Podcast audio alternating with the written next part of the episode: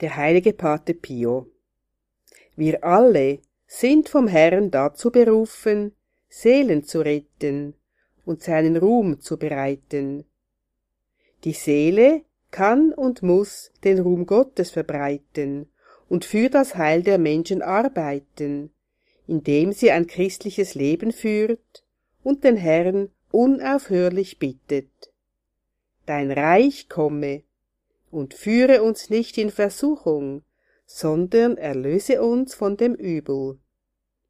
Das ist es, was ihr tun sollt. Opfert euch zu diesem Zweck, ununterbrochen und vollkommen dem Herrn.